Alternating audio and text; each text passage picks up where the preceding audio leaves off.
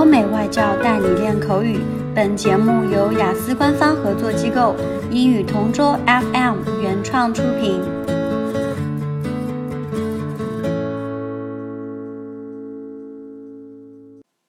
This is English Partner Topic Answers recording. For further information, please visit our website englishpartner.taobao.com. Describe a situation where you had to be polite. This is a very interesting question. A couple of months ago, I encountered a customer complaint. Well, it's not a usual situation for me. Actually, I felt really terrible. Imagine the customer screaming her lungs out in front of my face. I could sense that she was furiously angry. My knees were undeniably shaking. However, I managed to stand still. In fact, there was a sea of faces around when she was throwing a fit. I told her to hold her horses. But then she continuously shouted at everyone until she spelled out the real problem. The truth was that she had bought an appliance and she discovered that it was not functioning well. I stood firmly and told her that the particular appliance has a 12 month free warranty. So she began to calm down.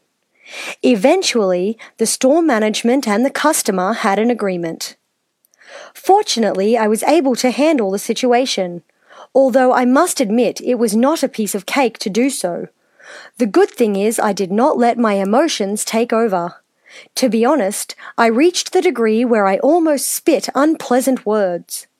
Luckily, I have undergone training on how to treat customer complaints. My hands were literally sweating when I was talking to her. Well, my patience and politeness were critically tested. As a result, my superior thanked me for skillfully handling the situation. At the end of the day, I can say that this particular scenario was an eye opener. All in all, it was remarkable.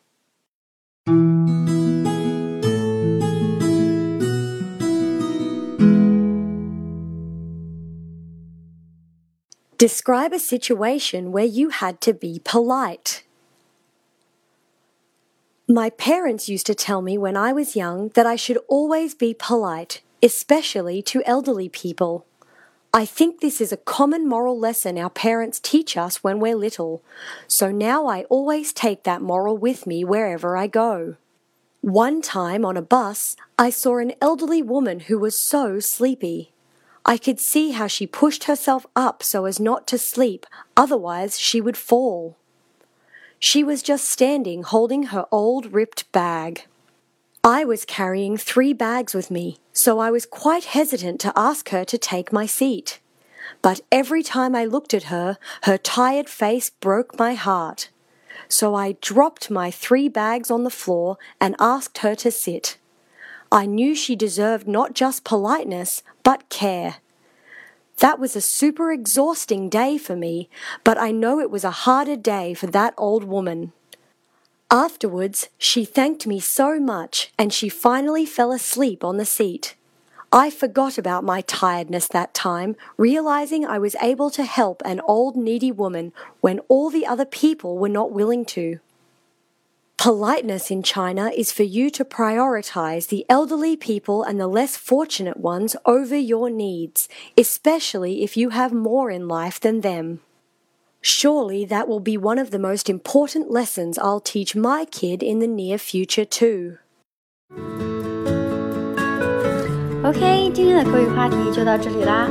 如果你有什么想听的话题，可以在音频下面给我们留言。如果你想要获取更多关于雅思学习的内容，可以关注我们的微信公众号“英语同桌”。我们下期再见。